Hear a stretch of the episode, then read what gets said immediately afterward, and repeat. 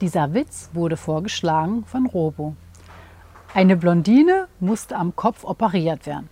Nachdem der Chirurg die Schädeldecke geöffnet hat, fand er nichts außer einem Draht, der von der anderen Seite des Schädels zu anderen reichte. Etwas ratlos zwickte er den Draht durch, dann sind die Ohren abgefallen.